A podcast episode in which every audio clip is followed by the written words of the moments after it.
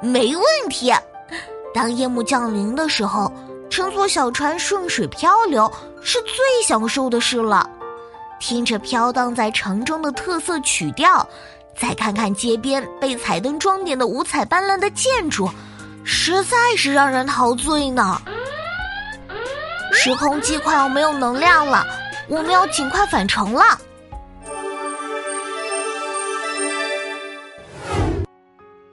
看看这次的旅程记忆整理好了，你看，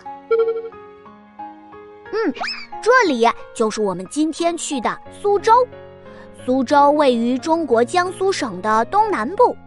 苏州悠久的历史文化和优美的江南水乡风光，让它成为了中外闻名的历史文化名城。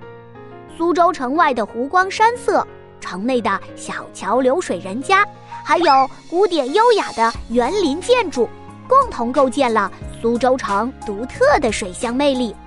苏州真不愧是让人向往的人间天堂啊！